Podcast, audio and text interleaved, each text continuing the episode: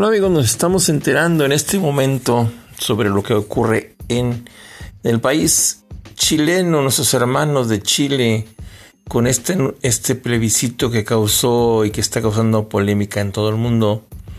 Eh, se ven imágenes impresionantes donde la gente sale a las calles para protestar y dar a conocer, creo yo, debo decirlo con todo respeto, no, no conozco bien la situación de del por qué este levantamiento, pero hubo un plebiscito, entonces yo creo que se trata de elegir, de elegir algo que al pueblo le, le interesa, de acuerdo a lo que a, las, a la historia que tiene el pueblo chileno y se relaciona mucho con con Pinochet. Este personaje que causó mucho daño a Chile, al país hermano y que Parece ser que esto de la pandemia está causando cambios mentales. Y déjeme decirle que estoy eh, interesado y a la vez angustiado de que muchas cosas en octubre ocurren. Yo ya venía escuchando, eh, no sé, mi pensamiento, comentarios de cambios, cambios que pueden ayudar a que un país mejore su situación en todos sus aspectos, sobre todo en el capital humano, los derechos humanos, el respeto al derecho ajeno es la paz, como dijo nuestro Benito Juárez. Amigos, pues este plebiscito parece que le está dando la torre a la constitución de Pinochet. En verdad no la conozco, Quisiera leer un poco sobre ella, espero encontrarla en internet.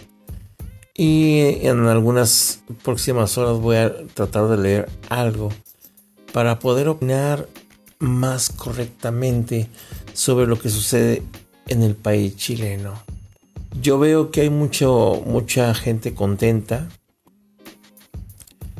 porque va a dar la oportunidad de que se ganó una, ese plebiscito, una opinión, y el pueblo tendrá la oportunidad de pedir, como parece ser que ya se está pidiendo, eh, sea más original esta constitución y eliminar la mayor parte de la constitución de Pinochet.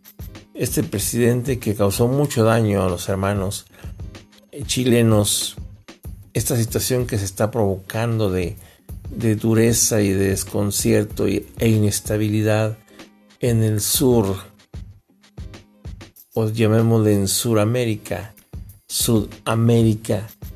También esto, amigos, déjenme decirles que también algo pasará en Argentina en los próximos días.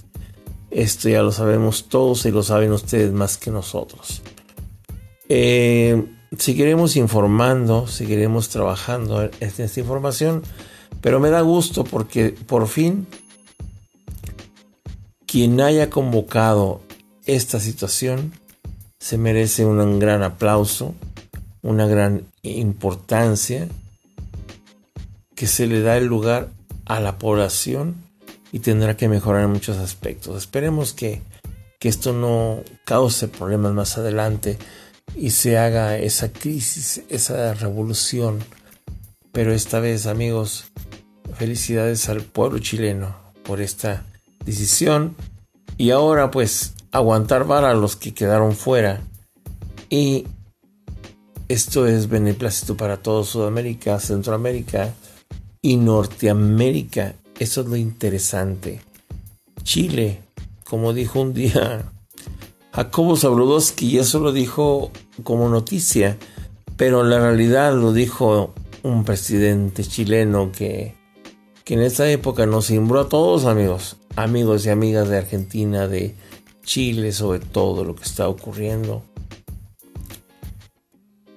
Esto sucedió cuando México y Chile reanudaron eh, la relación bilateral que existe entre México y Chile, pues para trámites de extradiciones, este, consulares, todas esas cosas, eh, comercio, se reanuda este plebiscito y queda descubierto cuando dice, eh, ¿por qué no andas paseando conmigo? ¿Por qué no haces esto? ¿Por qué no haces lo otro?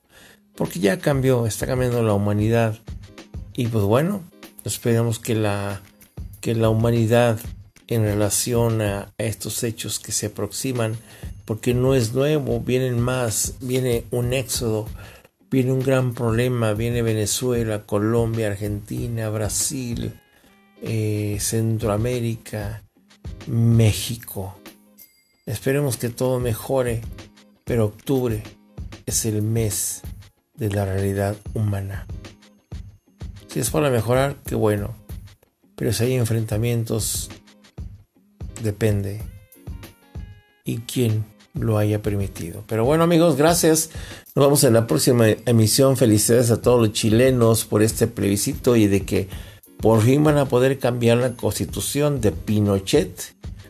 Un presidente nefasto, eh, prepotente, asesino y sobre todo ¿Sabía usted, amigos, sobre todo que 300.000 personas no fueron encontradas en Chile por culpa de este hombre?